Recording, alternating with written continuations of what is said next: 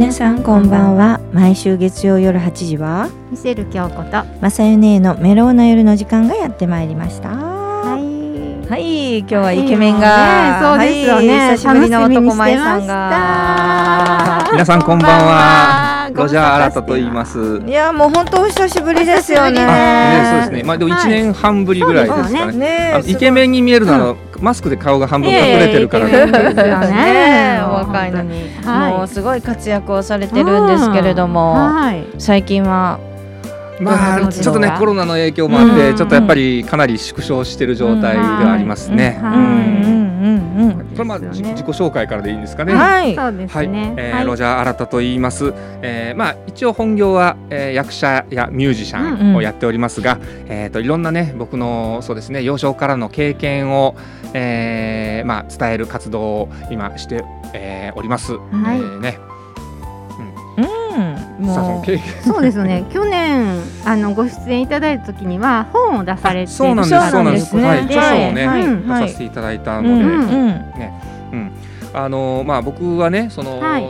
幼少の頃からちょっとねあのかなりヘビーな経験をいろいろ重ねておりまして、うん。あのまあそれこそ幼稚園ぐらいの時から、えーはい父親からの暴力、えーそれから学校ではあのいじめですね。もう今いじめはもう昔も今もずっとありますけどね、であの不登校になりまして、まあはい当時はあの不登校という言葉ではなくてあの登校拒否という言われ方をしたんですけども、えー不登校になって、まあ、いわゆる引きこもり、えーそれからまあちょっとねそういうので精神がこうアンバランスになった時に僕が母親にちょっと暴力を振るってしまって、まあ、家庭内暴力ですね、そういうのもありました。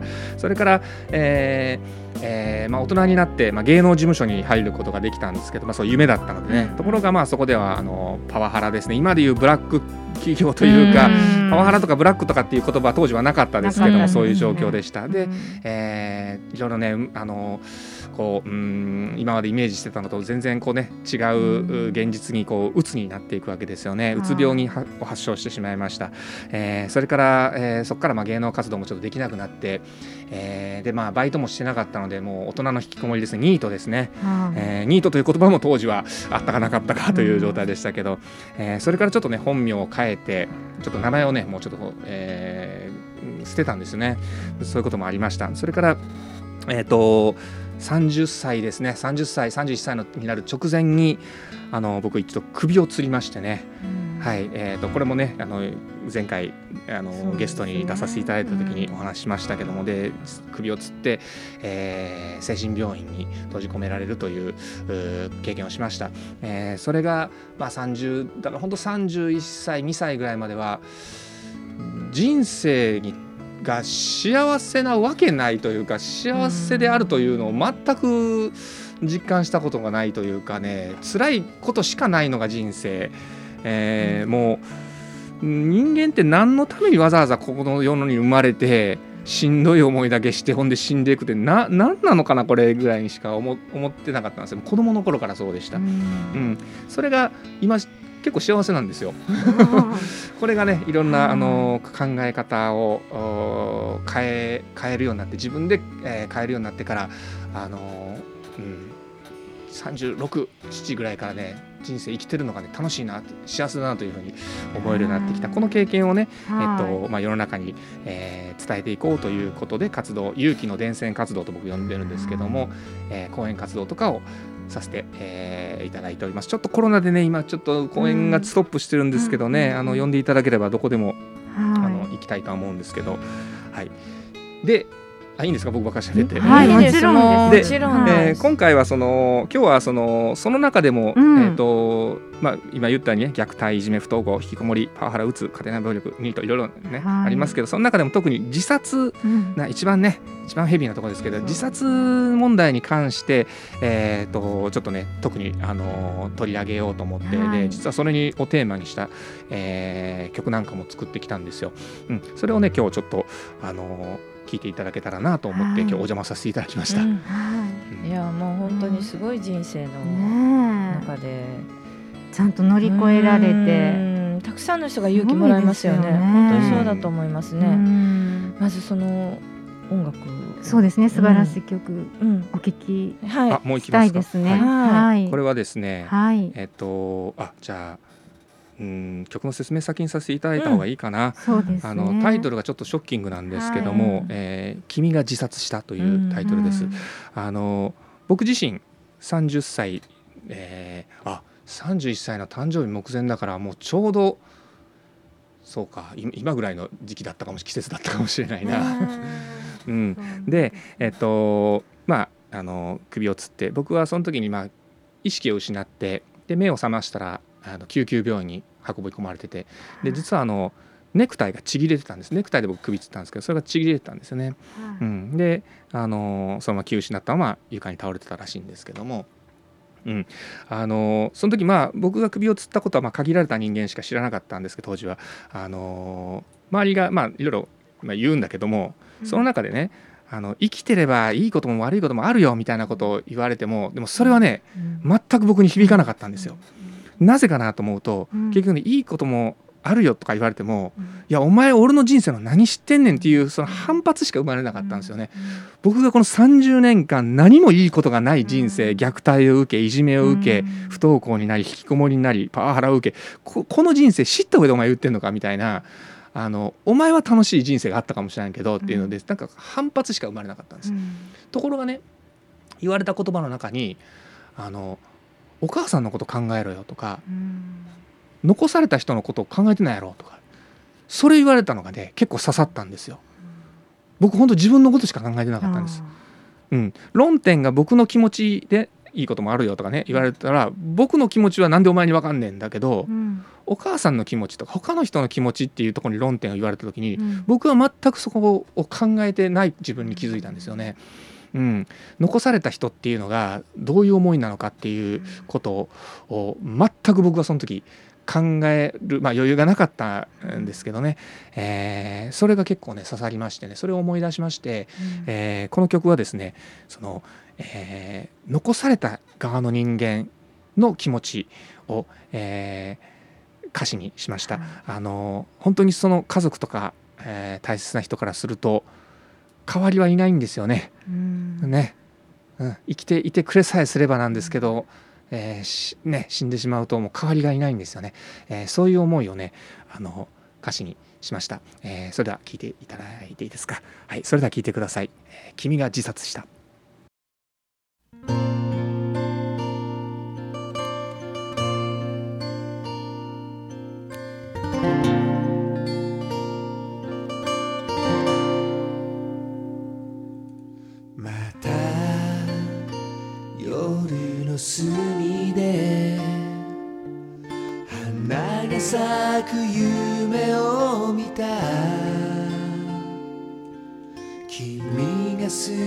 なき兄弟どこで見て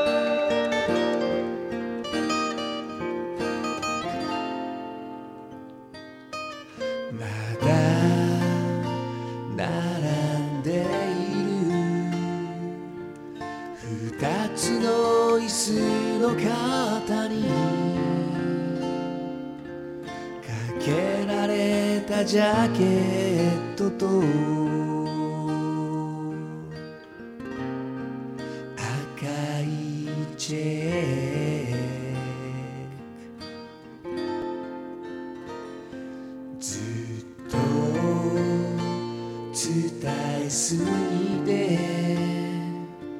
伝えたりないままで。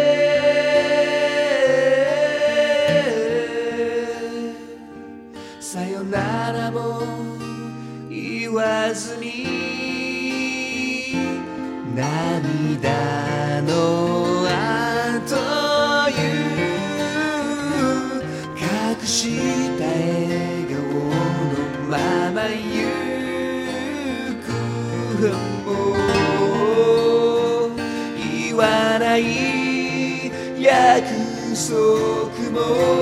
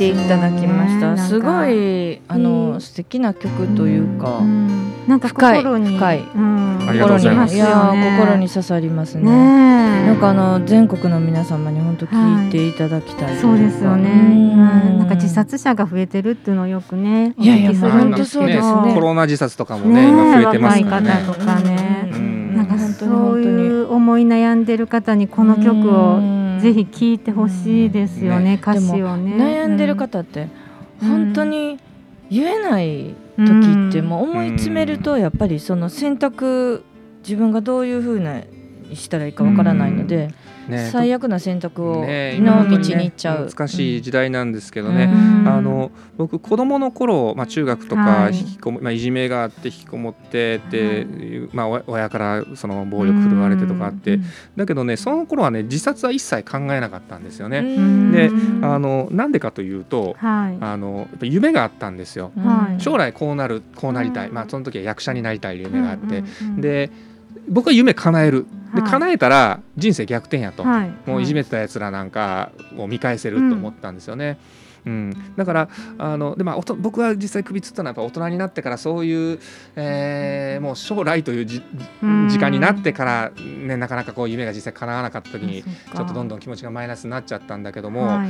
あの学生とかの若い子が自殺っていうのがね、はい、まあ、たまにニュースがありますけど、あれはやっぱり夢を持ってないのかなとかってちょっと思ってしまうんですよね。で子供ってみんな何かしらこう将来こうなりたいみたいなのがきっとあると僕は思ってたんですけども、うんうん。えー今の時代の子はちょっと夢を持ってる子が少ないみたいな話を聞くので、うんあそれはもう今の大人たちのせいだなと。夢を持てるような社会になってないっていう、あのだ僕らなんかは役者とかミュージシャンって、まあ、エンエンターテインメントですよね、うん。エンターテイナーはやっぱり夢を、えー与える商売なので、うん。僕らそのエンターテイナーの大人たちの力不足なのかもしれないなとかね、うん。そんなこと思ったり、えーしましたけどね。うん。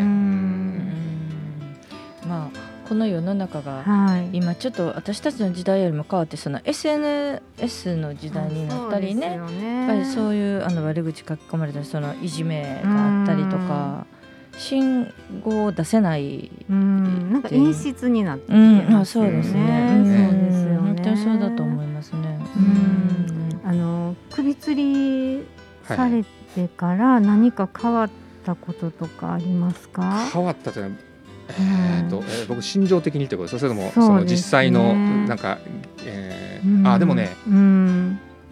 家族の絆は取り戻すきっかけになったかもしれない、ああそうまあ、さっきも僕言ったように、はい。まあ、父親から暴力をずっと振られたんですね。で僕はあのそれが当たり前だったので、世の中のうん。すべての家庭で父親っていうのは子供のことを殴って蹴ってしてるもんだと思ったんですよ。それが当たり前だったんで。だから世の中の子供は全員が父親のことを死んでほしい殺したいってうん。みんなが思ってると思ったんです。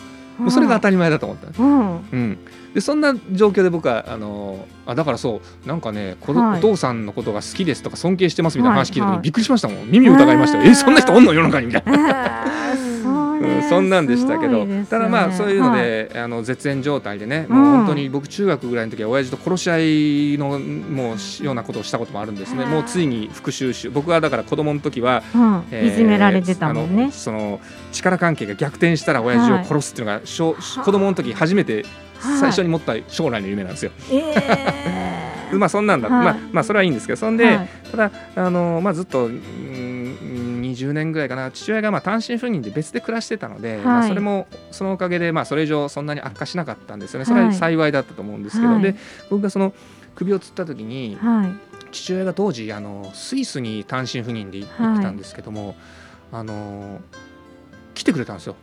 その僕精神病院にいたんですけどはい。精神病院まで来てくれて僕精神病院で親父と対面してで父親は僕を何も叱らなかったんですよね。ただあのお母さんを心配さあんま心配させるなよっていうことだけは言ったんですけどでその時にね僕なんかね父親にこう初めてねは初めて絆みたいなのを感じたんですよ。い許せたみたいなうんいやまだまだねそこまでわかんないんだけどはい。もうずっと恨みの対象でしかなかった父親が、に対してなんか絆みたいなこういうどん底のぼ状態でもかこう駆けつけてくれたのがやっぱり結局家族やったんですよね。うん、そっからなんか、えーまああの和解するのに、まあ、徐々にではあったんですけども、あのそれは大きなきっかけになったなという、まあ、もちろん首吊りは良くないんですけども結果すあの僕の場合はちょっと家族の絆がちょっと取り戻すきっかけにはなったかもしれないっていうのはありますね。今はお父さんといい関係。まあまあ一応あの喧嘩はなしないような感じになってますけど。すごいいろいろ本当にいろんな全部嫌なこと経験されて、それを乗り越えて、あそれはでもよく言われます。その現代社会の問題全部全部詰め込んでるねっていう。よね。う。んはい。うん、こういう、まあ、今言ったことなんかは本当一部なんですけどもそういうのも全部あの、あの以前紹介させていただいた書書籍著書の方にはい。あの載せてますのでもしも今の話聞いてちょっと興味持って、なんかもうちょっと詳しく聞きたいなとかね、はい。そういう方いらっしゃいましたらあのあの僕のホームページはい。に、えーあ言っていいかな？あのロロジャー新たと検索していただいたらホームページ出ますのでね、うんはい。そのあの著書の方の案内なんかも載ってますのでね Amazon ではい。購入できますので、ちょっとあのチェックだけでもしていただけたらと思います。はい。うん。今の曲も YouTube とかで聴けるんですか？あはいえっ、とそうです。えっ、と今うん。YouTube、販売はしてないんですけども、はい。あの YouTube あのあの著作権フリーですので、うん。あのどんどんあのもしあれでしたら拡散していただいてもうあの全然あのあのなんていうの？勝手になんか取り込んだりしてくれても構わないので、なん。かそうあのあの曲であの儲けようとは思ってませんので。いやなんかドラマの主題歌になりそうな曲ですよね。うん。なんかこの曲を聴いて誰かドラマ作ってくれたらいいのにね。ねすごいそれぐらいねすごい素敵な。でもこうやってちゃんと、と今活動してるってことがもう今すべてのね、そうですよね。そうなんです。今だから本当コロナでちょっと講演活動が全然ストップしちゃってるんですけども本当どこでも行きますんでね、はい。あのぜひちょっとあのお話聞きたいといううん方とかいらっしゃいましたら、ホームページの方からお問い合わせいただけたらと思います。ねはい。なんか8月末ぐらいにイベントされるあそうですね。これはまあまああの、はい。このあのこういう社社会の心、あうん。の現代社会の心の問題とはうん。別で、あのうん。僕のミュージシャンとしてあるいははい。役者としての,、はい。あのステージなんですけどね、はい。あの恒例に年に23回のペースで今やってるんですけど読み語りという、まあ、あの朗読お芝居みたい朗読劇とはい。一人芝居を掛け合わせたような企画があって、で僕はギターでその BGM をはい。あのその場で生演奏してるのがあってでそれ以外に僕のライブコーナーがはい。あの2 3 0分用意されているので、まあはい。そこであのライブもやりますよというのがねありますね。ああそうなんですうんうんうんうんなんかもっと本当いろいろとね、うん。講演活動してほしいですよね、うん。コロナが終わったらね。ねぜひぜひねうん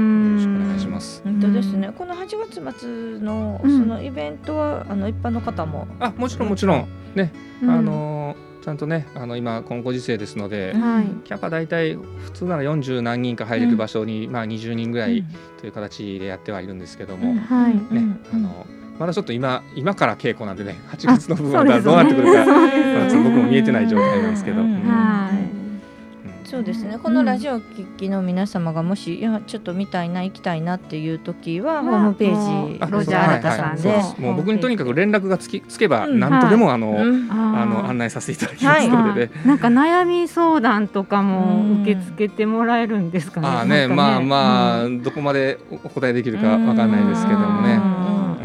例えば今日聞いたりとかそのロジャー新太さんの噂をお聞きになって、うんあの子供のことで悩んでる親御あさんもたくさんいらっしゃると思うんですね。そういう方たちのあのご相談とか意見も何かあればこう。あそうですね。逆に僕聞きたいですね、うん。そのご意見とかをうん。ね、僕はやっぱ僕の経験しかうんしてないんですけど、もっとうん。いいろんな形のね、見え方、うん。僕はあの自分の子供がそういうことになったということがないので僕自身が、うん。あのそういう引きこもりでしたけど、うん引きこもりを持った親の気持ちっていうのが、うん。まあ、母親を見てはいますけども、うん。ね、そういう話もねぜひ聞きたいですよね。うん。とにかくあの今回は、まあ、あの特に自殺のことに関して、はい。えー、と取り上げていましたけどもとにかくね、あの明石家さんまさんも生きてるだけで丸儲け言ってますけど、うん。そうですよね。ねもうそそれだけはせん、ね、投げ出さないでほしいなと、うん。ね、今芸能人とかの方でもね、結構ちょっと若い方がね若い結構自殺されてるのでね。ね。ううん。いやもう本当ね。ううんんいやねエンエンターティ夢を与えるエンターテイナーとしてはやっぱそれすごい悲しいですね。うんそれ命を絶つのはもう最後のね、あれですもんね。命以外は何何でも全部投げ出しても構いません。うんもう地位とか名誉とか責任とか、はい。あの全部投げ出しても構わないんで命だけは投げ出さないでね、はいえー欲しいなと思います。もうだってあのあなたの命はもうあなたのだけのものではないのでねうん僕らにとっても周りの人にとっての宝物でもあるので、うんあのもうあなた一人の勝手で終わらせてはいけません。そうです。というのをはえー自殺した僕が言います。一回首つってるんで。いやいやでもいや今こうやってねあはの生きておられるということはうんちゃんとその時にもう神様がやっぱり絶対死んだらダメなんだよっていうね。なんか役割をうん与えそれはよく言われました。あの役割があります。ネクタイは普通切れないって言われました。うんうんあネクタイはそんな体重ぐらいではそうそう切れるはずないけど切れたのはいあのね。生きなきゃいけないからだよっていうようなことはよく言われましたね。そうですよね。ネクタイ切れないよね。らしいですね。そっか。うん。で僕ネクタイ切れたんだよって教えられた時には最初に思ったこと。いはい。僕首つったそのネクタイがはい。一番お気に入りのやったんですよ。うわもったいないことしたな思って。あ、あああもうお気に入りの切れとこうだと。結構人間そんなもんなんですよね。ー最後に。結構土壇場になってもね結構しょうもないこと考えるみたいです。うん。あー。いやなんかあどうせやったら安物の方を使っときゃよかったなとかうんでもまあ他のネクタイやったらもしかしたら着れなかったかもしれないからまあそれを思えばねあれでよかったんだとは思うんですけどね。そうか、それもなんか神様がちゃんとなんか生かしてくれたね。生かされてるっていうか君ダメよっていうかそうですよね。まだまだ死ぬなってことですよね。そうそう向こうの扉を開けなかったというかやるやれもうやることがいっぱいあります。ね。皆さんにあのメッセージをたくさん送ってほしいっていうことだと思いますよそうで。すようね。ん本当にそうだと思いますね。なんか皆さんにメッセージを本当にこう伝え続けてほしい。あありがとうございます。う。んはい。と思いますね。なんかこれからまたうん。もっともっともうコロナが明けたらイベントとかそうですねやっていきたいですね。はい。うん。ですね。ねすごいですよね。ぜひぜひここでまた告知とかしていですよってほしいありがとうございます。あのもうはい。イベント決まったら。うん。しばらくこの歌とか曲はこの YouTube ずっとあもうず流れてる。っととりあえず消す予定はないので、うんうんうんあのうん聞いていただきあまた流れてきてますね。あそうですね。いい歌ですね。なんか響き刺さりますよそうですね。なんかね。そうですね。ぜひ一回皆さんあの、はい。こう BGM でさっと聞き流さずに、うん。ちょっと歌詞の歌詞をね。意味をちょっとうん。一度、はい。えーしっかりうん。聞い5分間ぐらいなんでねちょっとお付き合いいただけたらと思います。うんうんうん。YouTube 見るのにもロジャー新さんで出てるんです、ね。あはい僕のホームページからも貼ってますし、うんはい。多分君が自殺した後入れたら出るんじゃないかな。ああああ、うんなるほど。そうですねうんうんうんうんうんうん。あのこれはいつぐらいに作っていつぐらいに出来上がったあえー、と一応ね今年なんですけども、うんあそうえー、なんだ。とうん今年の4月にはいイベントがあった時に、まあ、そこで初披露したんですけどね。はいそうですねじゃあこのまま聞いていただきましょうか。うん。で、あお別れで。はい。うん。はい。ありがとうございました。今日はありがとうご貴ざいました。重なお時間を。いえいえまたまた。ぜひ遊びに来ていただければと思います。じゃあ今日はありがとうございました。ありがとうございました。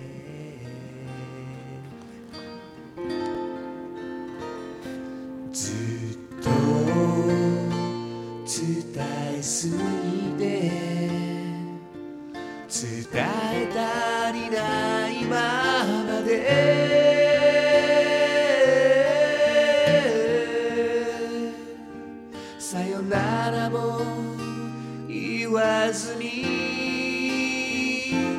涙の後いう。隠した笑顔のまま行くも言わない約束